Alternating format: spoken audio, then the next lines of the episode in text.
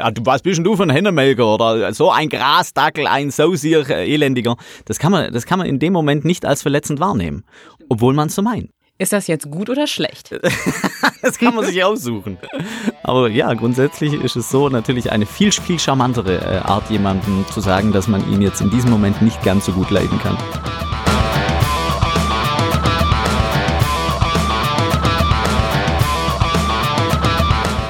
Herzlich willkommen zu Sags Pauli. Das ist die erste Folge unseres neuen Podcasts und äh, ich bin Andrea Pauli und bei mir sind heute zwei absolute Dialektprofis. Das eine ist Mirja, sie ist Linguistin und befasst sich beruflich und wissenschaftlich mit Dialekt und Sprache, stammt aus Tuttlingen, äh, aus dem Landkreis Tuttlingen und arbeitet in der Schweiz. Und äh, Wolfgang ist mein Kollege, Leiter der Redaktion in Bad Waldsee und ein großer Schwäbisch-Fan, ein Dialektprofi und Poetry Slammer. Und ich freue mich, dass ihr beide heute bei mir seid. Servus, Andrea. Hallo. Ja, erstmal schön, dass ihr da seid. Ich freue mich sehr. Wir reden heute über ein Thema, an dem man nicht vorbeikommt, wenn man in Oberschwaben lebt. Schwäbisch und Dialekte, vor allem diesen Dialekt. Und ich würde mit euch gerne darüber sprechen, was dieser Dialekt im Alltag bedeutet, wie wichtig er für die Identifikation mit der Region ist und ganz viel rund ums Schwäbische einfach. Und als allererstes möchte ich von euch eigentlich mal gerne wissen, wer ihr seid. Also, was habt ihr bitte mit Schwäbisch zu tun? Ihr beiden. Mirja, fang doch an. Ja, also ich habe mit mit Schwäbisch oder mit Dialekt an sich was zu tun, weil ich ähm, in einer dialektsprechenden Gegend wohne und vor allen Dingen aber über meine Doktorarbeit, die ich ähm, an der Universität in Marburg eingereicht habe und bei der es eben um das Mittelalemannische geht, nördlicher Bodenseeraum zwischen Schwäbisch und Hochalemannisch. Und äh, ja, das ist so der wesentliche Punkt oder Kontakt zum, zum Dialekt, aber auch über meine Arbeit in der Schweiz. Ich bin der Wolfgang. Ich äh, schwätze immer wieder Dialekt, weil ich aus Ravensburg komme und ja, ähm, bin äh, im Poetry Slammer und da vor allem habe ich mich dem Schwäbischen gewidmet. Jetzt weiß ich schon, dass es da direkt einen kleinen Anknüpfungspunkt gibt, denn die Mirja hat mir vorher schon verraten, Ravensburger sprechen gar kein Schwäbisch. Was ist denn da los? ja, ja, das ist ein äh, guter Fakt. Stimmt schon. Also der Ravensburger versteht es auch, äh, Hoch, Hochdeutsch zu reden.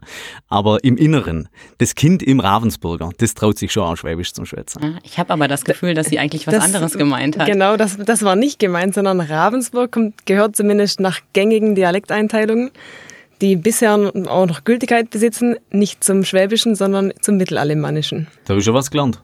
Oh Gott. Und das heißt jetzt Allerdings, was? das heißt, ähm, für die Sprache heißt erstmal gar nichts, aber das heißt, dass ähm, das eigentlich zu einer anderen Dialektregion gehört. Aber man kann auch die Dialekteinteilung in Frage stellen, weil es immer mehr Einfluss aus dem Schwäbischen auch in Ravensburg gibt. Also im gesamten nördlichen Bodenseeraum haben wir sehr starken Einfluss aus dem Schwäbischen insgesamt. Was man jetzt äh, weiter Richtung Westen zum Beispiel, also Richtung Tuttlingen der Gegend weniger stark hat als hier jetzt in Ravensburg. Wer spricht denn ganz klassisches Hochschwäbisch? So nenne ich das mal. Äh, wenn man jetzt so Richtung Biberach geht. Das ist sicherlich ein Kerngebiet des Schwäbischen. Und was unterscheidet Schwäbisch vom Mittelalemannischen? Im Schwäbischen eigentlich hat man vor allen Dingen auch viele, zum Beispiel nasalierte Vokale, die man jetzt so im, Hoch im Mittelalemannischen nicht hat.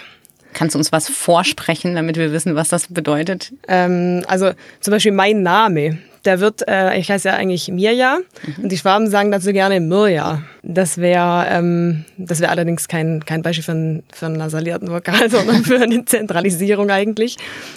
Wir ähm, sprechen mit einer Wissenschaftlerin, wie wir merken. Ja. Wie, wie ist das mit dem U-Agnem? Ist das nasal, dieses Wort? Äh, das, aber ja, aber das A wäre im Schwäbischen dann ja eher unangenehm. Dann wäre es nasaler Vokal. Ja, das ist jetzt Biberacher Schwäbisch. Ja, genau. Und das ist genau der Unterschied, was ich meine. Die nasalen Vokale dann. Sehr gut.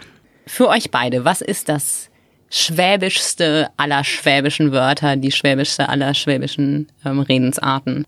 Also ganz klar, das Erste, was man äh, mit dem Schwäbischen verbindet, ist das Muckesäckele. Das hört man immer wieder und das gibt's bei allen Umfragen, wird als allererstes gefragt, also auch bei Schlag den Rab oder ne, wie hieß das Format TV Total.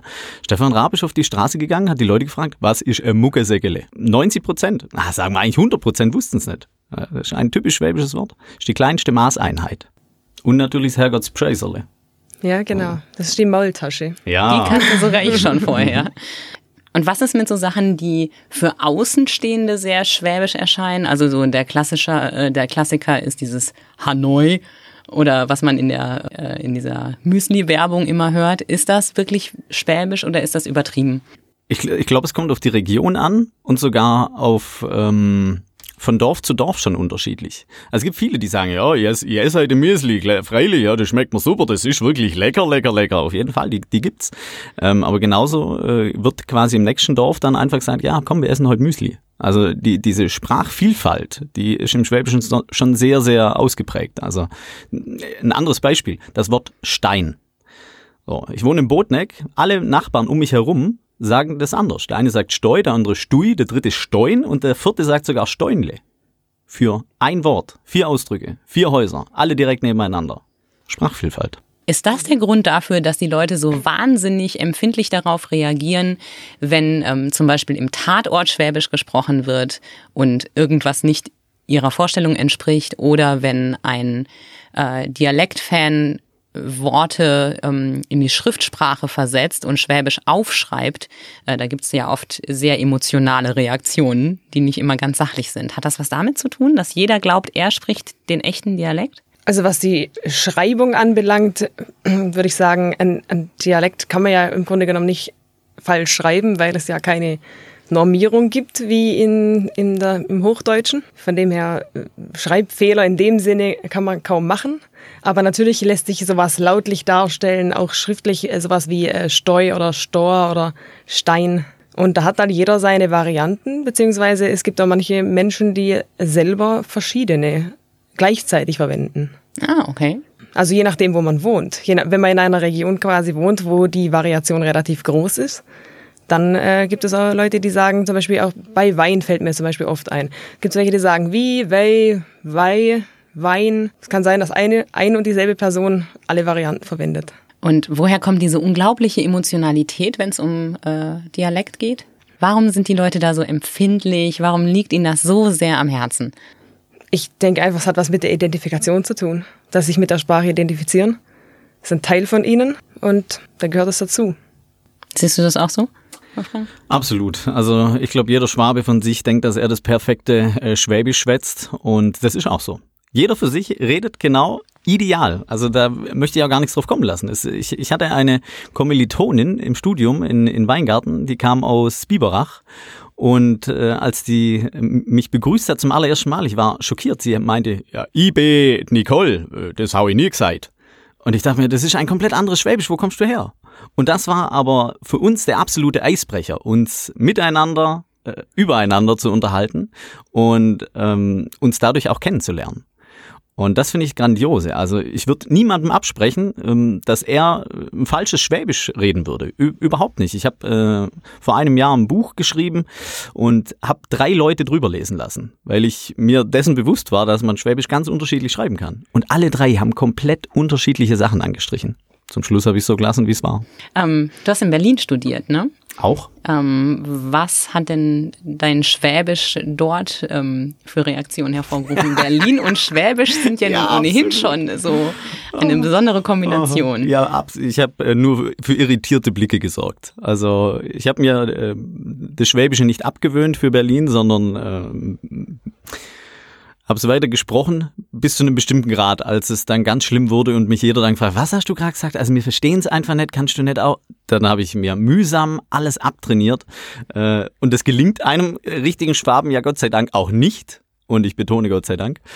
Äh, und dann ähm, haben wir aber auch da gemerkt, irgendwie war es dann auch ab einem bestimmten Zeitpunkt nicht mehr schlimm, weil, weil wir es auch da als, als äh, identifikationsstiftendes Merkmal ähm, verstanden wussten alle. Und dann war ich halt nicht mehr der Wolfgang, sondern der Schwabe. Und das war mir im ersten Moment vielleicht unangenehm. Was heißt vielleicht? Das war mir unangenehm. Ich wollte ja der Wolfgang sein. Und im zweiten Moment, als ich mir Gedanken drüber gemacht hat, war ich der Schwabe. Das war was Besonderes. Alle anderen waren halt wer auch immer und dem, ah, der Schwabe ist wieder da. So, was hat er gesagt? und dann haben wir gelacht. Und dann haben wir uns aber drüber unterhalten, auch wo die anderen aus welchen Regionen der, der Deutschlands oder der Welt herkamen. Und dadurch sind grandiose Gespräche, äh, haben sich da entwickelt. Jetzt kann nicht jeder so gut damit umgehen wie du und nicht jeder ist so cool wie deine Kommilitonen. Es gibt tatsächlich Fälle, wo Dialekt auch zum Nachteil werden kann. Logopäden Sprecherzieher können ein Lied davon singen, ähm, wenn es um internationale Unternehmen geht, wenn es um Bewerbungsgespräche geht, versuchen sich manche Schwaben ihren Dialekt abzugewöhnen. Ähm, was steckt dahinter und wie schwer ist das eigentlich? Also das hängt sicherlich ähm, davon ab, wo man arbeitet. Also Logopäden haben damit nicht zwangsläufig eine Schwierigkeit. Also ich arbeite ja an der Hochschule für Logopädie. Wir bilden Logopäden aus in der Schweiz und da sprechen alle Dialekt. Und das hören sie auch in ihrem Alltag oder in ihrer Therapie nicht zwangsläufig auf. Von dem her gibt es nicht unbedingt für jeden einen Anlass, sich das äh, abzutrainieren. Und ähm, in der Regel erwerben aber auch die meisten Menschen schon eine gewisse, gewisse standardsprachliche Kompetenz, dass sie schon mit jenem, jemandem, der jetzt äh, dem Dialekt nicht mächtig ist, schon auch standardsprachlicher sprechen können. Standardsprachlich heißt dann Hochdeutsch oder Sprachdeutsch. Genau. Was heißt standardsprachlich? Genau. Ist das ein subjektives Gefühl, dass es ein Nachteil sein kann, wenn man seinen Dialekt nicht ganz los ist? Oder ähm, ist das tatsächlich so? Gibt es dazu irgendwelche Erkenntnisse? Die wissenschaftlichen Erkenntnisse weiß ich nicht. Was ich ganz, ganz äh, spannend finde äh, an, an der Aussage ist, dass in der Schweiz jeder seinen Dialekt spricht. Genau, und in Österreich ist es ja auch überhaupt kein Problem eigentlich. Da wird niemandem vorgeworfen, er sei irgendwie vom Land oder vom Dorf oder provinziell, wenn er Dialekt spricht. Nicht. Auch in Bayern nicht, stimmt, genau. Im Gegenteil, die Bayern halten es sogar hoch. Da wird es sogar bei Radiosendern zum Beispiel gewünscht, dass Dialekt gesprochen wird, was überall anderswo in Deutschland nicht der Fall ist. Ja, der Ministerpräsident ähm, muss auch ein bisschen bayerisch schwätzen, äh, reden, äh, plappern. Das, das, geht ja gar nicht anders. Genau, sonst wird er nicht für voll genommen. Mhm. Ähm, auch andersrum ist es manchmal ganz interessant. Es gibt Menschen, die den Eindruck vermitteln, dass man arrogant rüberkommt, wenn man Hochdeutsch spricht, wo jeder andere Dialekt spricht. Wie ist denn eure Erfahrung in dieser Hinsicht? Ja, definitiv. Also ich finde, ähm, man, man verleugnet sich in dem Moment ja auch äh, zu einem bestimmten Grad. Wenn ich mit meinen Fußballkumpels am Tisch sitze, dann möchten die keinen hochstilisierten Vortrag von mir hören und die perfekte äh, Präposition ausgesprochen hören, sondern da wird einfach so geschwätzt, während der Schnabel gewachsen. Dann gehört man dazu, dann ist man einer von alle und dann hat man auch Spaß zusammen.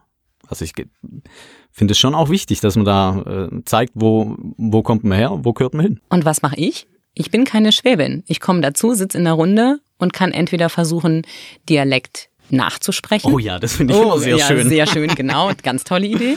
Oder ich kann es lassen und ähm, akustisch deutlich herausstechen und mich dabei selber merkwürdig fühlen. Was tue ich da? Warum fühlst du dich merkwürdig, frage ich mich da. Ja, du, bleibst dir, du, du bist doch authentisch. Du sprichst Hochdeutsch. Habe ich gar, also hat doch niemand ein Thema damit, oder? Das weiß ich manchmal nicht so genau. Also es kann schon subjektiv das Gefühl dabei hervorkommen, dass man nicht dazugehört, wenn man die Einzige in der Runde ist, die Hochdeutsch spricht, während alle anderen Dialekt sprechen. Und das ist jetzt gar nicht auf Schwerben äh, irgendwie festgelegt, sondern grundsätzlich. Ich habe auch schon woanders gewohnt, wo Dialekt gesprochen wird und da ging es mir genauso. Ich glaube, du hast jetzt genau den umgekehrten Fall geschildert, wie ich in Berlin erlebt habe. Mhm, genau. Du bist quasi diejenige, die etwas Besonderes macht, nämlich du redest dann Hochdeutsch. Ja, aber und in dem Moment, wo du dir dessen bewusst bist, hast du, glaube ich, auch selber kein Problem mehr damit. Ich habe ja gar kein Problem damit. Ja, ich habe das Gefühl, dass manchmal andere eins damit haben. Also ich wohne seit drei Jahren ähm, im süddeutschen Raum und seit ich dort wohne, habe ich am allerhäufigsten die Frage gehört, na, Sie kommen aber nicht von hier. Und zwar in genau dem Tonfall. Mhm. Das war jetzt nicht gerade überschwänglich freundlich. Das hat nichts damit zu tun, dass du nicht von hier kommst. Ich ähm, bin schon in diversen Städten äh, gefragt worden, bist du einer von uns? Das ist ein, ein Heimatgefühl, glaube ich. So, dass man erstmal abtastet, okay, gehörst du zu uns? Was auch immer das jetzt bedeuten mag, lassen wir mal dahingestellt. Da können wir ja auch wieder einen ganz eigenen Podcast damit füllen. Aber dass man einfach zeigt, okay, der, der gehört zu uns, weil er die gleichen Gedanken pflegt oder äh, die gleichen Tiere mag oder die gleiche Religion schätzt. Da gibt's ja auch mannigfaltige Gründe. Aber du, ich glaube, der, der Schwabe muss immer erstmal kurz prüfen, ist der jetzt einer, mit dem er, dem er sich anvertrauen kann oder nicht? Und da bin ich mir nicht sicher, ob das rein äh, nur der, der Sprache geschuldet ist oder einfach dem Fakt, ah, da sitzt jemand am Tisch, den kennen wir noch nicht. Kommen wir nochmal ganz kurz zurück zu dem Punkt Dialekt nachsprechen. Da hast du gleich angefangen ja. zu lachen. Äh, erzähl mal, warum. Ja, äh, ich finde ich finde es schön. Also ich, ich selber mache Dialekte sehr gerne nach, äh, weil, weil die, die Klangfarben da äh, viel schöner wirken und ich denke auch, also jetzt äh, äh, denke ich an Sächsische, na, das ist natürlich auch eine, ein ganz toller Sound, den die da von sich bringen, da wird auch oft belächelt, aber ich denke mal, wenn da einer da ist, der so reden kann, dann soll das doch bitte auch machen. Und wenn quasi ein Hochdeutscher sich an dem Schwäbischen versucht, dann klingt es halt manchmal in den Ohren nicht ganz so perfekt. Und das lässt einen halt ein bisschen schmunzeln. Es ist total gut, dass du jetzt das Beispiel mit dem Sächsischen gebracht hast, denn Sächsisch ist tatsächlich in sämtlichen Erhebungen, die ich gefunden habe, der unbeliebteste deutsche Dialekt. Bayerisch der beliebteste, Schwäbisch landet meistens so auf dem vierten Platz ungefähr. Ähm, was macht denn einen Dialekt angenehm? Äh, warum hört man einen Dialekt gern und einen anderen nicht? Da kann man jetzt äh, zwei Annahmen dazu anführen. Also zum einen kann man ja denken, das liegt an der, an der Sprache selber, also am Dialekt selber, der Sprache inhärent quasi. Oder aber sind ähm, außersprachliche Faktoren, also soziale Zuschreibung. Und eigentlich lässt sich nur das Zweite halten. Also wenn man nämlich davon ausgeht, ähm, ein Prestige einer Sprache, wie jetzt gerade, was wir hatten, das Sächsische, ähm, das kann sich wandeln im Laufe der Zeit. Und das, gerade im Fall vom Sächsischen hat sich auch gewandelt. Also wenn man jetzt zurückdenkt an die äh, Zeit von der Bibelübersetzung, Luther und danach, war ähm, das Sächsische ein sehr prestige, eine sehr prestigereiche Sprache und äh, wurde dann quasi als mustergültiges Deutsch äh, hochgehalten. Und erst später, dann im 18. Jahrhundert, ähm, hat es einem seinen Prestige verloren im Zuge des Machtverlusts durch den Siebenjährigen Krieg und nachher später dann auch durch die Stellung in der DDR. Und das hat eigentlich nur was mit sozialer Zuschreibung zu tun, mit sozialen Merkmalen. Überhaupt nicht mit äh, dem Klang an sich. Das heißt, weil wir die Sachsen nicht so nett fanden, gefiel uns ihr Dialekt nicht mehr? Um es jetzt mal ganz primitiv auszudrücken. Sozusagen. Wenn man äh, sich jetzt nämlich zum Beispiel sowas Sächsisches anhört, einen, einen sächsischen Klang anhört oder an Lauten einzelnen, wenn zum Beispiel ein Engländer sagt, gut, dann verwendet er darin das äh, genau denselben Laut, wie wenn der Sachse sagt, äh, Ömer. Also ich kann das nicht so gut nachmachen. Oh, das aber, war perfekt. Ja, dann ist, es exakt derselbe Laut. Aber einmal finde ich im Englischen ähm, normal oder elegant sogar vielleicht, während im Sächsischen stößt einem auf. Das gleiche ist zum Beispiel auch mit diesen nasalen Vokalen, die man jetzt so im, im Schwäbischen hat. Wenn man Französisch hört, dann findet man gerade dieses Nasale überhaupt charmant, eine charmante Sprache. Und äh, im Schwäbischen, da scheiden sich die Geister. Der Partner unserer aktuellen Folge von Sags Pauli ist Mediamarkt Ravensburg. Der beste Markt aus gleich zwei Welten. Im Markt, im Netz, jederzeit. Wir bedanken uns beim Mediamarkt und wünschen allen Hörern viel Freude beim Einkaufen im Gensbühl Center und im Netz.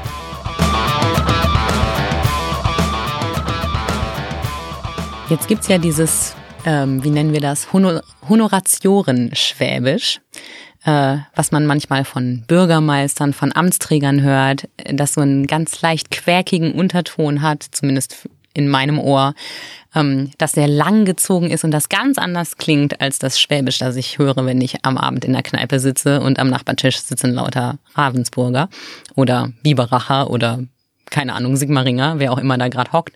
Ich bin nicht in der Lage, das auseinanderzuhalten, ob da ein Sigmaringer oder ein Biberacher sitzt. Das schaffe ich nicht als äh, beige äh, äh, Zugereiste. Ähm, wo kommt dieses äh, Honoration Schwäbisch her? Ich denke mal, das hängt tatsächlich mit dem etwas staatstragenden Ton zusammen. Denn wenn der Schwabe etwas besonders betonen möchte und vielleicht auch etwas eloquenter wirken möchte, dann kommt es ganz schnell zu dieser Betonung. Also ja, ist mir weiß sofort, was ich ja, meine. Ja, ist mir auch schon ganz oft aufgefallen. Das ist, ähm, wenn man es böse sagt, der Politikersprech, so, ähm, dass man halt vor einer Menschenmenge sich besonders gut präsentieren muss und wer weiß, vielleicht neigt man da dann tatsächlich zum Extremübertreiben. Also das finde ich zum Beispiel beim Herrn Kretschmann sehr angenehm, dass er das nicht hat, sondern da merkt man einfach, der Schwabe durch und durch und er steht auch dazu und betont es. Und da hat man halt als Ministerpräsident den Benz zum Fahrer, aber der sagt es immer noch nicht in diesem äh, hochtrabenden Ton, sondern so, dass man denkt, okay, das könnte auch der Nachbar sein. Gibt es eine Situation, in der du kein Schwäbisch sprichst? Früher, früher ja. Mittlerweile, ähm, Gott sei Dank, ähm, Oh, ich habe ein neues Lieblingswort für mich entdeckt, Gott sei Dank. Äh, ja, ich, ich möchte da tatsächlich immer zu mir selber stehen. Und das ist Hosch, Gell, das gehört einfach zu mir dazu. Und ähm, vielleicht bin ich jetzt auch in einem Alter, wo ich mich da nicht mehr verbiegen lasse oder das einfach zu meiner Identität dazugehört und das auch wichtig ist. Ähm, aber früher gab es ganz viele Situationen, gerade bei der Arbeit oder äh, Vorstellungsgespräche etc. Ähm, alles, wo man denkt, jetzt muss man sich besonders gut präsentieren, da ist das Schwäbische sehr, sehr rausgefallen. Hast du jemals Nachteile dadurch gehabt, dass du das nicht mehr tust? Dass ich jetzt. Dass du das Schwäbische nicht mehr versteckst? Nein. Vorteile? Ganz klares Nein. Äh, Vorteile? Ja, man kommt sofort ins Gespräch mit den Leuten. Das ist vorhin das, was ich auch meinte. Es kann ein äh, grandioser Eisbrecher sein. Ähm, man kommt irgendwo hin und das Erste, was man ah, ja, Hure Hagel, was war denn jetzt das für ein Stau? Gut, völlig übertrieben, aber äh, allein dieses Wort Hure Hagel, ja, wo kommt denn das her? Wieso sagt man denn das? Was hat denn das eigentlich damit zu tun, dass man jetzt irgendwie zum Beispiel im Stau stand?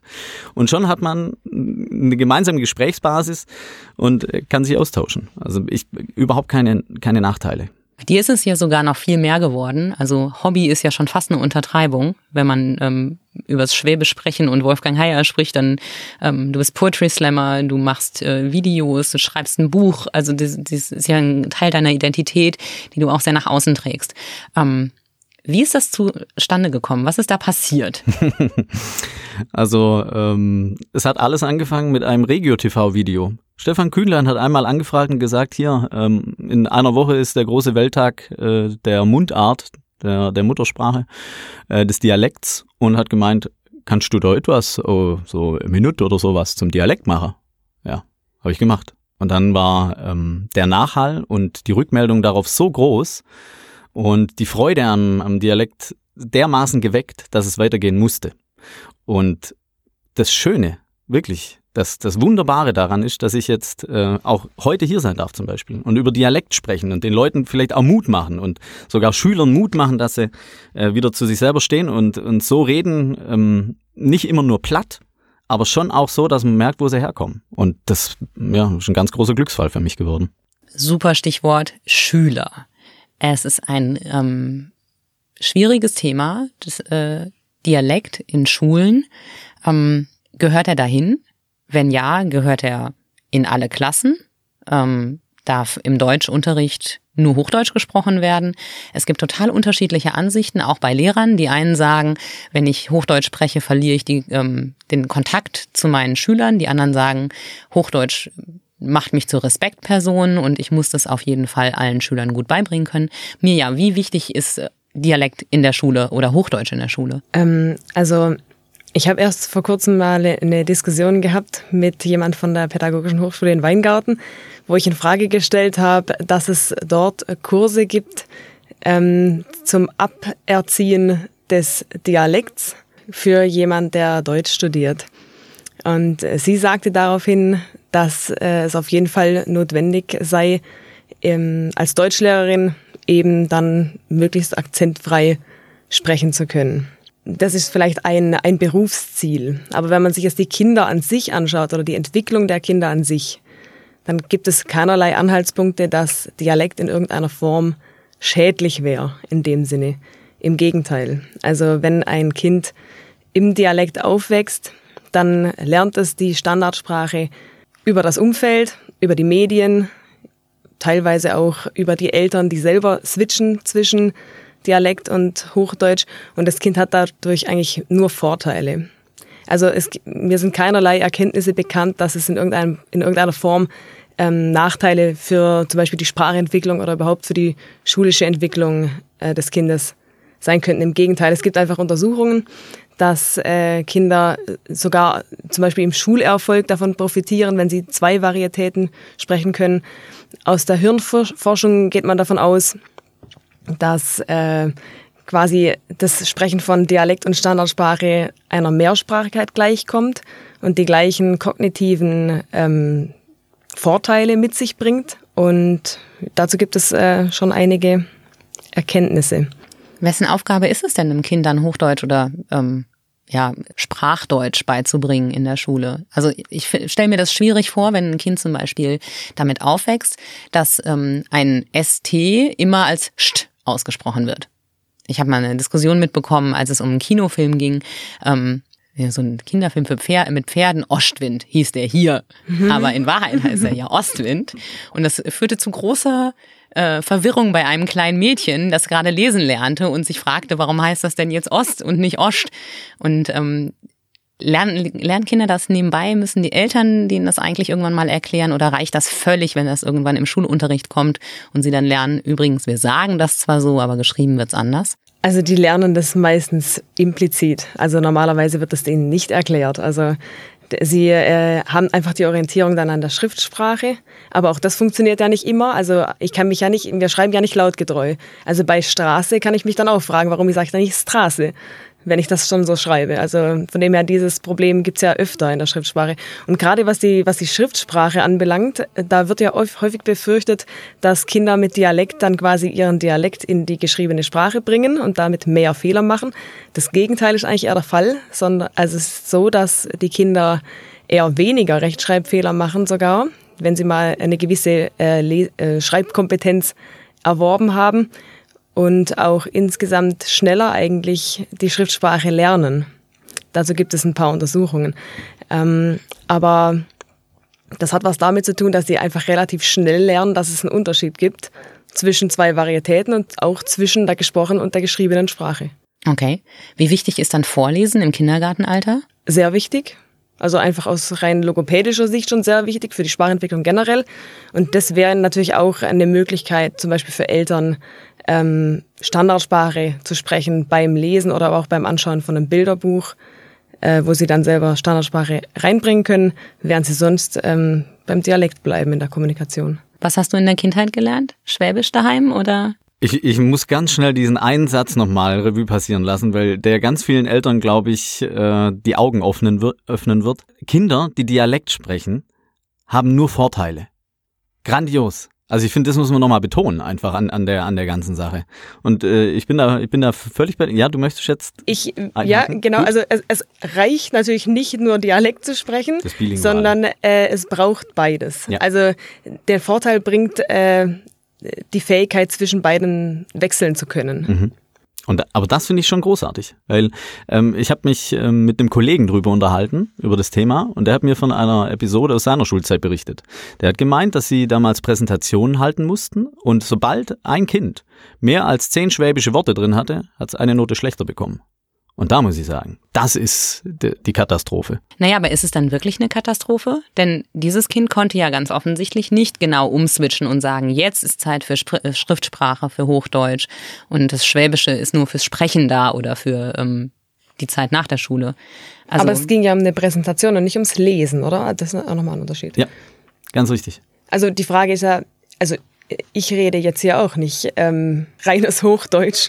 Okay, ich war jetzt darauf äh, eingegangen. Ich dachte, die, äh, es standen schriftlich nee, schwäbische ähm, Wörter. Einfach ah, eine okay, Präsentation und okay. ähm, ja, also er, er konnte schon des Hochdeutschen war er mächtig, aber hat halt immer wieder mal Ich drin gehabt oder sowas. So, und da dann äh, zu sagen, ah, jetzt hast du es zehnmal benutzt, kriegst du leider bloß eine vier anstatt eine drei. Also da, das ist aber so, so eine Grundsatzdiskussion. Ne? Wie, wie weit äh, darf oder soll oder muss der Lehrer da eingreifen, wenn ein Kind ähm, in die eine oder in die andere Richtung abfällt. Hm. Und das ist ja offensichtlich auch so, dass es bei den Lehrern da große Diskrepanzen gibt und die total unterschiedlicher Meinung sind darüber. Wenn man auch jetzt einfach mal eine Generation zurückschaut, da war das noch äh, gang und gäbe, dass äh, die Lehrer Dialekt gesprochen haben. Mindestens in der Grundschule. Also vielleicht in der weiterführenden Schule dann nicht mehr, aber mindestens in der Grund Grundschule schon. Wie war es bei euch? Mm, bei uns war das gar kein Thema. Also wir hatten Lehrer, die haben Schwäbisch gesprochen, so den ganzen Tag. Und es gab aber auch welche, die ähm, waren eben zugereist und mm, da war das überhaupt kein Thema. Also die, ich habe auch den Eindruck, dass das erst jetzt so in den ähm, letzten Jahren wieder so extrem hochgekocht ist, aufgrund der Globalisierung und Digitalisierung, dass man da einfach sagt, ja, okay, man muss auf dem Arbeitsmarkt bestehen können und das geht anscheinend nur, wenn man das reine, klare Hochdeutsch spricht. Sehe ich anders.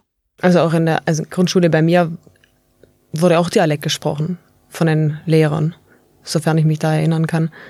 Weiterführende Schule eigentlich auch noch oft. Also es sei denn eben, es kam jemand woanders her. Und hat sich dann die ganze Klasse angepasst, wenn jemand woanders herkam? Nee, aber man muss auch immer unterscheiden zwischen jemandem, der wirklich einen tiefen Dialekt spricht und jemand, der einfach einen regionalen Akzent hat. Wo man einfach hört, da kommt irgendwo her, aber der jetzt nicht äh, keine unverständlichen Wörter oder so beispielsweise verwendet. Das bringt mich zum nächsten Punkt, den ich als äh, Zugereiste sehr spannend finde. Ähm, glaubt ihr, dass jemand auf Zugereiste Rücksicht nehmen muss. Also wenn jemand richtig breiten Dialekt spricht, ganz viele Worte benutzt, die ein Nichtschwabe noch nie gehört hat und auch nicht herleiten kann, ähm, ist es meine Aufgabe als Zugereiste zu sagen, ich lerne das jetzt, damit ich die Menschen hier verstehe? Oder ähm, ist äh, ein Entgegenkommen des Dialektsprechenden wichtig, damit man sich äh, auch irgendwie, ja, integriert ist vielleicht ein bisschen hochgefasst, aber zumindest äh, verstanden fühlt? Was würdet ihr sagen? Wer hat die Bringschuld? Also ich denke, dass in jeder Kommunikation ja mal die Verständlichkeit im Vordergrund steht und äh, man sich so weit anpasst, das machen aber eigentlich auch die meisten Menschen, dass äh, der andere einem versteht. Und wenn jemand jetzt noch ähm, das ein oder andere dialektale Merkmal hat in seiner Sprache, dann versteht man ja trotzdem. Ich spreche auch nicht von dialektalen Merkmalen. Ich rede davon, wenn jemand einfach wirklich richtig breites Schwäbisch spricht und das vielleicht gar nicht merkt, dass sein Gegenüber nicht alles versteht. Dann das muss man vielleicht darauf hinweisen. okay. Ja, ich, ich fände es da auch ganz wichtig, die Antwort zu sagen, du, sorry, da bin ich jetzt nicht mitkommen, kannst du nochmal so sagen, dass ich es auch verstehe. Und äh, ja, ich glaube, die meisten bringen es dann auch fertig, das so auszudrücken, dass man es versteht. Mit Sicherheit. Also mir fällt das in der Schweiz oft auf, äh, überhaupt in der Kommunikation mit Schweizern. Ähm, die hören natürlich sofort, dass ich Deutsche bin. Die merken aber auch, dass ich einen alemannischen Dialekt habe, dass sie also mir so eine gewisse Verständlichkeit ähm, zusprechen. Und ähm, meistens nach den ersten paar Sätzen gehen sie wieder zurück in ihren Dialekt. Also sie fangen dann erst an, Hochdeutsch zu sprechen und gehen dann aber wieder in ihren Dialekt zurück, weil sie merken, dass ich es verstehe. Aber sonst ähm, würden sie jetzt mit, mit mit dir beispielsweise würden sie mit Sicherheit nicht Dialekt sprechen. Vermutlich nicht. Nee. Ich hätte ein großes Fragezeichen im Gesicht, wenn jemand äh, Schweizer, äh, Schweizerdeutsch mit mir spricht. Ja. Dann verstehe ich nichts mehr. Du hast ja auch mal in ähm, Vorarlberg gearbeitet, Wolfgang. Ähm, wie nah ist der Dialekt da an dem, was du von Hause aus sprichst? Oh, sehr nah. Ja, also da gibt's ganz, ganz viele Parallelen und das hat uns auch dann ganz schnell äh, zusammengebracht. Das Schöne auch bei Terminen war, dass ich immer sagen konnte, äh, reden Sie weiter im Dialekt, ich verstehe es schon und wenn, dann äh, hätte ich eine Frage. Da waren die immer ey, sehr, sehr dankbar, weil da, als Piefke hat man es dann natürlich schon schwer. Da heißt es dann gleich, ah, jetzt kommt der Deutsche, äh, jetzt müssen wir aber uns wieder verstellen. Dem war Gott sei Dank nicht so. Ich hatte nur einmal eine sehr schöne Begegnung in Lustenau oder wie der Vorarlberger sagen, Luschnau äh, und ähm, ein, ein Interviewtermin, ich musste nur die Kamera halten, drei Fragen stellen vorstellen, der hat in dermaßen einem Dial breiten Dialekt gesprochen. Ich habe nichts verstanden. Er hat mir dann noch zum Schluss irgendetwas zugerufen und ich habe genickt und bin gegangen. Am nächsten Tag um zwölf hat mein Handy geklingelt und er hat wieder irgendetwas reingebrüllt. Ich so, also es tut mir echt leid, jetzt muss ich es auflösen. Ich habe kein Wort verstanden. Und er hat dann gemeint, ja, ich habe Sie doch gestern zum Cashbats-Lesen eingeladen zu uns nach Hause um 12 Uhr, hätten Sie da sein sollen. Wo sind Sie denn? Und sage ich, ah, das war das, was sie mir nur zugerufen haben. Großartig. Heute hat sich daraus eine famose Freundschaft entwickelt. Wir haben einmal im Monat Kontakt, essen Cashbats, laufen Fender und es hat uns zusammengeschürt. Warum? Weil, weil er Dialekt gesprochen hat. Und du ihn nicht verstanden hast. Ja, und da war es auch nicht der Mut halt zu sagen, ah, was, was, äh, Entschuldigung, keine Ahnung. Würde ich heute anders machen. Aber schön. Hast du auch irgendwelche lustigen Dialekterlebnisse, äh, Mirja? Ich kann vielleicht aus der Zeit, als ich in Marburg war, ähm, was erzählen. Also ich habe dort ja schon während meinem Studium am Deutschen Sprachatlas, also im Dialektforschungsinstitut, gearbeitet und war dort mit Abstand diejenige mit dem tiefsten Dialekt, obwohl ich, ich, jetzt sofort. ja nicht, äh, also wobei man das, was wie ich eigentlich normalerweise spreche, noch nicht mal als Dialekt bezeichnen würde, sondern als Regiolekt. Regiolekt. Regiolekt. Einfach ein was ein großräumiger, verbreitete Varietät. Man muss dazu sagen, ich habe lange in der Nähe von Marburg gelebt ja. und ähm, so tiefer, also für einen Marburger oder jemanden, der da in der Nähe lebt, ähm, sprichst du schon hörbar ja. ähm, Schwäbisch oder Süddeutsch oder ja, also. Dialekt auf jeden Fall. Also die würden es Dialekt nennen, nicht Regiolekt, aber das glaube ich sofort. Da gab es eben mal die Situation, also ich habe anfangs auch mal versucht, mich ähm, anzupassen. Irgendwann habe ich es dann aufgegeben. Und dann bin ich, äh, ich habe als studentische Hilfskraft da gearbeitet und habe mein Büro bezogen und habe dann festgestellt, dass ähm, Wespen vor dem Fenster waren. Dann bin ich, dann bin ich ähm, wieder raus, weil ich keinen Schlüssel hatte und bin zu der Kollegin rüber und habe hab sie gefragt, ob ich einen Schlüssel fürs andere Büro haben könnte, weil bei mir sind Wespen vorm Fenster. Und da hat sie mich nur vorm mit großen Augen angeschaut. Dann habe ich nochmal wiederholt, ja, da sind Wespen vor dem Fenster. Dann hast du den Schlüssel Dann, bekommen. ja, wurde es verstanden. Andrea, wüsstest du, was ein Paradeiser ist? Äh, eine Tomate. Oh, das Also war ein das- Wort, das habe ich erst in Vorarlberg wieder gehört. Zuvor, äh, ja, zuvor nicht. Also ich, als ich hierher gezogen bin, habe ich mich so gefreut, dass ich nicht mehr die Einzige bin, die das Wort flackt benutzt und gruscht. Das sind Worte, die ich aus meiner Kindheit kenne und liebe und die in meinem aktiven Wortschatz vorkamen und die in Nordrhein-Westfalen außer mir niemand benutzt, in Hessen niemand benutzt und in ähm, Nordbayern auch niemand benutzt.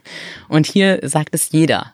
Und das ist so schön für mich, weil das wirklich ein äh, akustisches Nachhausekommen ist. Ja, Also, Kruscht und Glump auch wieder. Ja. Ganz, ganz schöne kleine Gruscht ist ein fantastisches Wort. Es trifft bist du ein genau Gruscht? das, genau. Und es trifft einfach perfekt das, was gemeint ist. Und Flaggen auch. Eine kleine Anekdote habe ich vielleicht auch noch. Ähm, meine Mutter, nee, meine Schwiegermutter hat meiner Mutter erzählt, ähm, sie hat Äpfel gewonnen.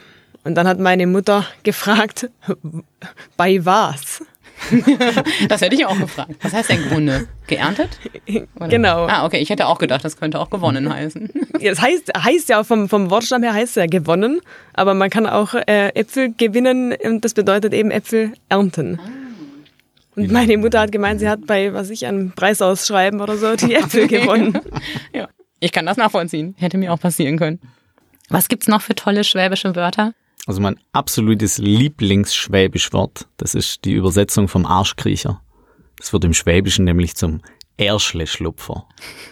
Und da ist alles drin, was das Schwäbische ausmacht. Natürlich Ausle. Aber es zeigt auch, dass egal wie sehr ein Schwabe schimpft, es trotzdem immer irgendwie noch nett oder freundlich oder niedlich klingt. Also so wirklich richtig bös wird kein Schwab, oder? Doch, böse auf jeden Fall, aber es hört sich nicht so an. Ja, genau. Ja, also für, für mich ist das das Fra Französisch der deutschen Dialektik, weil, also, äh, du, was bist denn du ein Hennemelker oder so ein Grasdackel, ein Sausier, äh, Elendiger. Das kann man, das kann man in dem Moment nicht als verletzend wahrnehmen, obwohl man es so meint. Ist das jetzt gut oder schlecht? Das kann man sich aussuchen. Aber ja, grundsätzlich ist es so natürlich eine viel, viel charmantere äh, Art, jemandem zu sagen, dass man ihn jetzt in diesem Moment nicht ganz so gut leiden kann. Also jetzt haben wir ja viel über euren Dialekt gesprochen, aber könntet ihr jetzt sagen, woher ich komme? Ich könnte es nicht sagen. Ich wüsste auch nicht. Wenn ihr raten Also aus Bayern mal auf gar keinen Fall. Das kann man schon mal ausschließen, gell? Ja, wobei das sogar nicht ganz stimmt, Oha. weil ich ja eine ähm, bayerische Mama habe. Also doch bayerische Wurzeln. Ja, Die Aha. auch Dialekt spricht. die Dialekt sprechen kann und die es tut, sobald sie mit ihrer Familie in Bayern spricht. Tiefstes Allgäuerisch. Ähm, aber im Alltag und äh, da, wo ich aufgewachsen bin, absolut klares Hochdeutsch spricht. Könntest du bayerisch? Also ich kann, nein, also ich bin mit diesem Dialekt nicht so aufgewachsen, dass ich es authentisch könnte. Aber ich kann nicht verleugnen, dass sobald ich in Oberstdorf bin, ich anfange, it statt nicht zu sagen und ähm, mich anpasse. Das tue ich. Aber jeder Oberstdorfer weiß sofort, ich bin nicht von da und äh, ich bin da Anfänger. Das hört man mir mit Sicherheit an. Aber ich kann nicht verhindern, dass ich mh, reinrutsche. Es klingt sehr vertraut für mich. Warum sagst du, ich kann es nicht verhindern? Das hat so ein bisschen einen negativen Touch. Wieso würdest du es gerne verhindern? Hm, Nee, gar nicht. Also es ist auch gar nicht negativ gemeint, sondern es ist so ein, es passiert total automatisch. So wie ich auch, wenn ich viel Englisch spreche, automatisch anfange, in Englisch zu denken, ohne darüber nachzudenken. Das ist wirklich keine bewusste Entscheidung dann, zu versuchen, Dialekt zu sprechen. Aber ich glaube, denen würde es genauso gehen wie euch, wenn ich versuche, Schwäbisch zu sprechen. Mir würde wahrscheinlich ein belustigtes Lächeln entgegenkommen, so ja, mm, probier's ruhig. Du bist nicht von hier, aber schön, dass du es versuchst. Aber das sind so Sachen, ähm, die ja auch hier in Schwaben mir dann wieder, äh, also in Oberschwaben dann wieder begegnet sind. Ich weiß noch, dass ich als Kind mal völlig konfus war. Ähm, ich habe meine Familie in Bayern besucht und äh, meine Cousine hat Pferde und drückt mir den Zügel in die Hand ihres Pferdes und sagt, heb mal. Und ich habe gedacht, ja, bin ich Pippi Langstrumpf, wie soll ich denn das Pferd heben?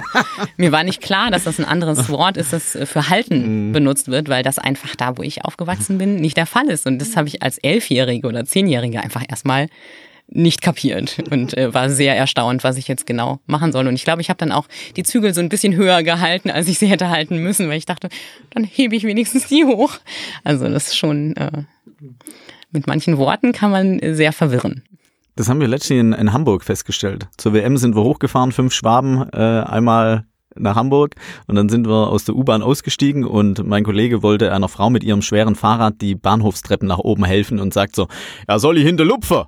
Und die hat uns angeschaut, war völlig erschrocken. Sie sagte, was hat der jetzt vor? Und er wollte ja einfach nur dieses Fahrrad hinten anheben. Aber auch da hat man es wieder gemerkt. Er hat dann auch sehr schnell übersetzt, nee, nee, ich will Ihnen nur helfen, das Fahrrad.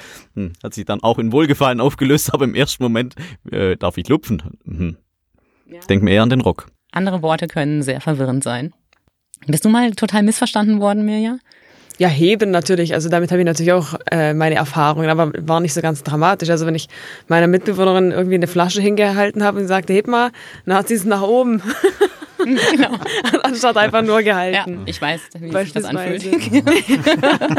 du hast vorhin gesagt, du hast ähm, äh, in, du bist in Marburg äh, an der Uni gewesen, da ist dir die äh, Wespen am Fenster Geschichte passiert. Ja. Ähm, äh, die Leute da oben haben ja auch ihre eigene Art zu reden. Was ist dir andersrum aufgefallen? Bei den Hessen? Mhm. Also am eindrücklichsten sicherlich ähm, zum einen, dass sie was sagen wie ähm, Psychologe. okay. Ja. Oder ähm, dass sie, ja, dass sie zum Beispiel sagen, das ist, ist das dir? Ist das dir, anstatt gehört das dir oder ist das deins? Ist das dir? Und sie sagen auch so wundervolle Sachen wie Raufzus und Runterzus für rauf und runter. Wobei ich hier immer noch total überfordert mit der Frage bin, was ist jetzt rar und was ist nah? Und ich weiß auch nicht, ob es Reik schmeckt oder Neig schmeckt heißt. Da gibt es auch unterschiedliche Angaben. Also es ist nicht leicht zu durchblicken. Was ist richtig? Beides. Ah, ach so, Im Zweifel so. immer beides. Meine Schwiegermutter sagt auch immer, es ist oben dobe oder unten dunne oder hinne dinne. auch sehr schön. oben dobe. Das ist ein bisschen doppelt gemoppelt, ne? Ja, man kann auch ganze Konversationen führen mit dem Hussen und äh, Husser und Dusser. So, und wenn man dann auch noch diese Stoffüberzüge dazu nimmt, die Hussen, kann man da auch stundenlang, hast du die Husse Dusse, neu und die Husse Dusse. Ach so, auch immer ganz interessant. Ich habe noch eine Frage, heißt eigentlich China oder China? China. China? China? Wie spricht man das richtig aus? Äh, da müsste ich im Aussprache-Duden ehrlich gesagt nachgucken, was da jetzt tatsächlich ähm, die standardsprachliche Aussprache wäre. Also ich würde sagen China, aber je weiter man ähm, ja auch Richtung Norden kommt, wird es dann eben China oder China. Ich würde definitiv China sagen. Aha. Und China, glaube ich, in den Süden Deutschlands versetzen. Ja, dann ist in dem Fall China richtig, danke. Wie war das eigentlich für dich, als du dich ähm, angefangen hast, beruflich oder beziehungsweise ähm, in, im Studium mit Sprache und Dialekt zu befassen? Ähm, hast du deine eigene Sprache, deine eigene Region dann plötzlich mit anderen Augen gesehen? Ja, man wird natürlich sehr viel aufmerksamer was man da so hört. Und vor allen Dingen, ich, also mir ging es zumindest so dass, dass ich erstaunt darüber war, was für eine Systematik hinter dem Dialekt steckt.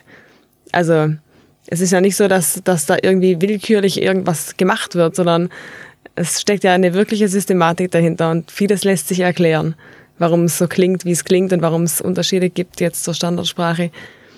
Hattest du da irgendwann mal einen Aha-Effekt oder ein besonders gutes Beispiel? Ähm, wo du gedacht hast, ah, habe ich nie drüber nachgedacht, aber klar, jetzt. Äh also ich habe mich ja vor allen Dingen mit der Lautung beschäftigt, also mit der Aussprache eben, also nicht mit, mit, mit einzelnen Wörtern oder Satzbau oder so, sondern mehr mit der, mit der Lautung. Und ähm, das Interessante dabei ist, dass ähm, die Dialekte heute ja auf einen früheren Sprachstand zurückgehen. Und im Alemannischen ist es Mittelhochdeutsch. Und da gibt es eben äh, Vokale im Mittelhochdeutschen, die einfach im Dialekt erhalten worden sind, beziehungsweise eine Unterscheidung zwischen Vokalen erhalten geblieben ist. Das fand ich ähm, am Anfang sehr interessant. Ähm, wenn man zum Beispiel hat, es gab ähm, ursprünglich im, Mittel, im Mittelhochdeutschen ähm, zum Beispiel ein langes I oder ein Diphthong Ei. Ähm, und im Dialekt hat man die Unterscheidung immer noch, während im Hochdeutschen das zusammengefallen ist. Wenn man zum Beispiel Wörter hernimmt wie heiß und weiß, also die Farbe weiß, dann würde man weiß äh, im Dialekt anders aussprechen als heiß. Also sagen entweder, wenn, je nachdem zum Beispiel im, im Hochalemannisch wird man eben sagen wies und heiß. Im Schwäbischen wird man sagen weiß und hors. Auf jeden Fall bleibt die Unterscheidung erhalten, während ähm, in, in der Standardsprache die Laute zusammengefallen sind. Da gibt es ein paar so Phänomene und dann ähm, äh, finde ich das schon teilweise interessant, äh, dass da so eine Systematik dahinter steckt. Ähm, habt ihr das Gefühl, dass Dialekt wieder wichtiger wird oder habt ihr das Gefühl, dass Dialekt einen schlechteren Ruf bekommt? Das hängt ganz von der, von der Region ab. Also je nachdem, wo man sich äh, aufhält. Wo, wo gibt es die großen in, Unterschiede? In Bayern hat man nicht den Eindruck, oder ist es definitiv auch nicht so. Es ist eine sehr stabile Situation dort sprachlich. Ähm, während in den meisten anderen Gebieten, in Deutschland zumindest, ähm, schon viel Veränderung gibt. Wir hatten ja vorhin schon mal kurz über das Thema ähm, in Dialekt in der Schule gesprochen und ähm, dass Kinder tatsächlich nur Vorteile davon haben. Ich habe mich jetzt ähm, in der Vorbereitung auf unser Gespräch äh, eigentlich gewundert, dass es eigentlich niemanden gibt, der gegen Dialekt spricht. Eigentlich sagen alle, das ist ein Teil der Identität, das ist ähm, gehörte Region, gehörte Heimat, äh, das ist Teil von uns. Wir müssen das retten, wir wollen das nicht aufgeben. Wo kommt das auf einmal wieder her, dass der Dialekt nicht mehr provinziell wirkt, dass er nicht mehr verpönt ist, sondern dass es plötzlich wieder was Schönes ist? Was meint ihr? Also ich denke, das hat äh, ganz stark mit, mit der Globalisierung zu tun. Du kannst, wenn du möchtest, heute äh, innerhalb von äh, acht Stunden am anderen Ende der Welt sein. Und mh, mm, da hat natürlich Englisch eine ganz, ganz andere Rolle eingenommen, aber umso schöner ist es ja auch, wenn einem die ganze Welt zu Füßen liegt, sich bewusst zu sein, wo seine Heimat ist und wo seine Wurzeln sind und äh, wo Familie, Freunde und vielleicht auch die, die, die Liebe sich aufhält. Und ich glaube, ähm, dass dieses große Feld, das uns da vor den Füßen liegt, ähm, eher dazu führt, dass man auch das Kleine wieder viel mehr wertschätzt. Man, man, hat ganz viele Möglichkeiten, aber genau aus diesem Grund, man, man, kann sich die Welt anschauen und kehrt dann zurück und denkt sich, jetzt bin ich wieder daheim, das ist aber schön. Findet ihr es gut, wenn in Schulen äh, Schwäbisch als Unterricht angeboten wird für die Kinder, die es in der Familie nicht mehr lernen? Nicht, dass Dialekt eine Schulfrage sein sollte. Das äh, ist was, was in die Familie gehört. Entweder die, die Eltern lehren es was ich absolut befürworten würde. Oder ähm, das Kind wächst mit der Sprache auf, die, die zu Hause gesprochen wird und es übernimmt dann entweder äh, was durch äh, Freunde oder den Bekanntenkreis oder in der Schule, aber dass es direkt angeboten wird. Ich glaube nicht, dass man Dialekt als Schulfach haben sollte. Das ist was für, fürs Herz, für, für daheim. Wie siehst du es? Also es gibt Wissenschaftler, die sagen, wenn wir verhindern wollen, dass Schwäbisch ausstirbt, müssen wir es in der Schule beibringen. Mm, also vom Aussterben würde ich jetzt auch mal noch nicht reden, aber es ist nie das Gleiche, ob ich jetzt was explizit in der Schule jemandem beibringe, wie äh, eine Fremdsprache Französisch beispielsweise, oder ob ich das von klein auf lerne in einer natürlichen Situation. Ähm, Im Niederdeutschen, also norddeutschen Raum, da gibt es schon länger solche Bestrebungen, dass äh, das als Unterrichtsfach angeboten wird. Aber das kommt natürlich nie an, äh, an eine alltagssprachliche äh, Umsetzung nachher hin. Wie lernt man denn am allerbesten Dialekt? Von klein auf durch authentische Eltern. Das heißt, am besten ist es, die Eltern sprechen den ganzen Tag Schwäbisch und lesen auf Hochdeutsch vor, zum Beispiel. Das wäre das Optimum, wenn man beides richtig gut können möchte hinterher. Das wäre eine Möglichkeit. Also das Hochdeutsche, wie gesagt, lernt sich ja einfach auch aus den Medien, aus dem Umfeld. Es gibt genug Leute, die Hochdeutsch sprechen. Also so ähm, durchmischt ist die Gesellschaft einfach, dass äh, der Kontakt zum Hochdeutschen eigentlich immer besteht, zum Dialekt nicht zwangsläufig. Also wenn ich den nicht zu Hause lerne, dann lerne ich ihn vielleicht noch über meine Freunde, also in jungen Jahren. Und wenn das auch nicht der Fall ist, dann lerne ich ihn eigentlich nicht. Also dann muss ich ihn explizit lernen. Und dann komme ich vielleicht, wie bei einer Fremdsprache auch, nicht an die muttersprachliche Kompetenz. Das heißt, ich kann mir das sparen. Ich werde damit leben müssen, auf ewig in Oberschwaben als äh, neigschmeckte durchkommen zu müssen. Ich werde auf ewig erkannt werden. Was nicht schlimm wäre. Was nicht schlimm wäre. Das stimmt. Mhm. Wir haben äh, in, im Kindergarten äh, auch immer da schöne Situationen. Ähm, da, da sprechen die einen ganz klares Schwäbisch und die anderen gar nicht. Und dann wünscht halt der eine zum Geburtstag, ich wünsche dir Gesundheit und Gottes Segen. Und der andere, und ich wünsche dir, dass du bald einen Traktor kriegst. Sieht man einfach schon wunderbar, auch mit dem Klischee gespielt, in welche zwei Richtungen das Ganze gehen kann. Ja. Gibt's gute Bücher auf Schwäbisch? Ja. Welche? Außer dein eigenes natürlich. Also. Ich denke als, als allererstes an, an äh, Barney Bitterwolf. Der ist ein äh, glühender Verfechter des Schwäbischen und ähm, wer sich mit ihm mal unterhält über Sprache und vor allem über Schwäbische, der lernt in sehr kurzer Zeit sehr viel. Auch dass äh, Schwäbisch gar kein Dialekt ist, sondern auch eine eigenständige Sprache. Stimmt das aus der Wissenschaft? Mirja fängt an zu lachen gerade. Das würde ich jetzt nicht befürworten, nee.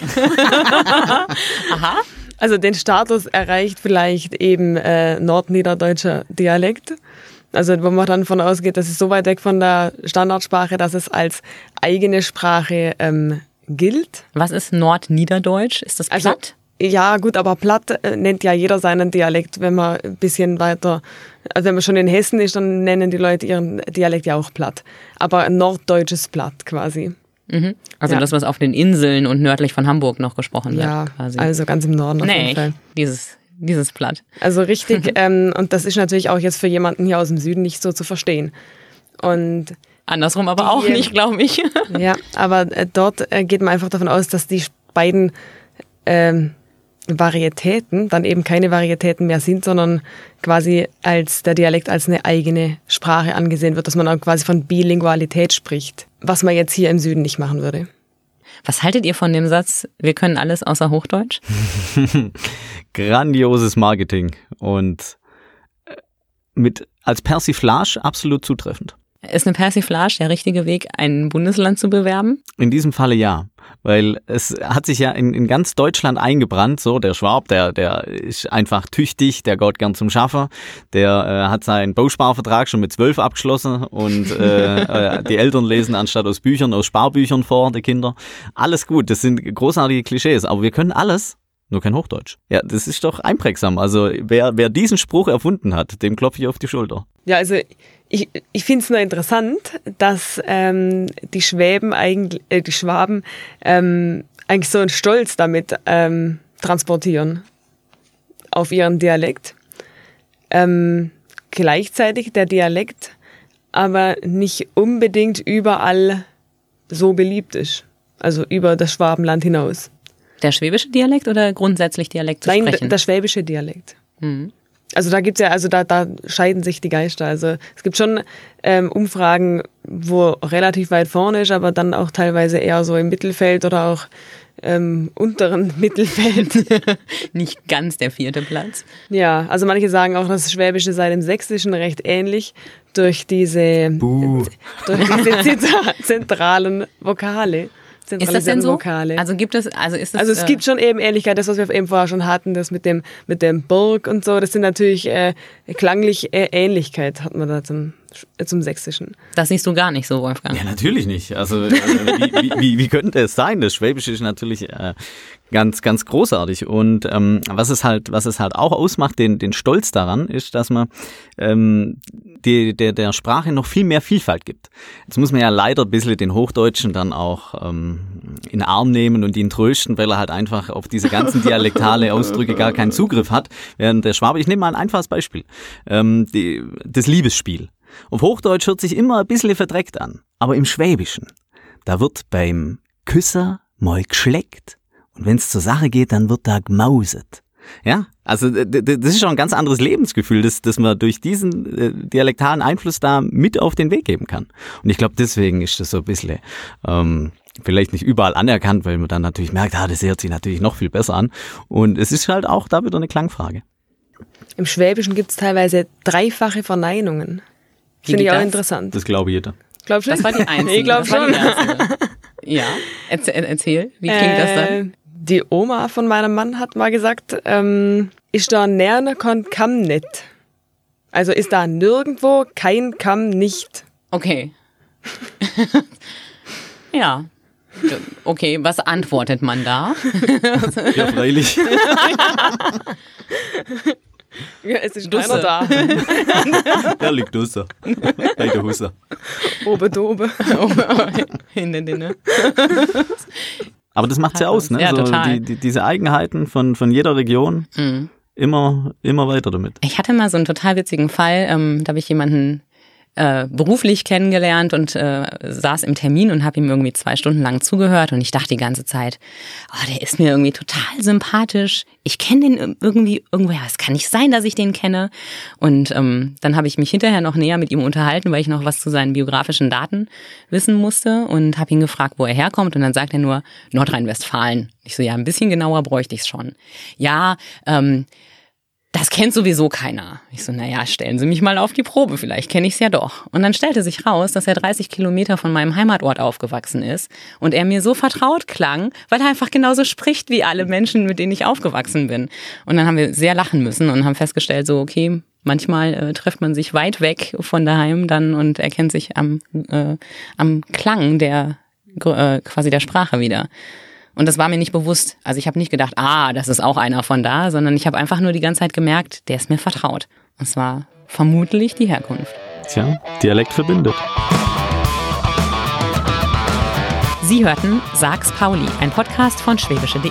Redaktion und Moderation von und mit Andrea Pauli. Für die Technik und Umsetzung ist Emin Hohl verantwortlich.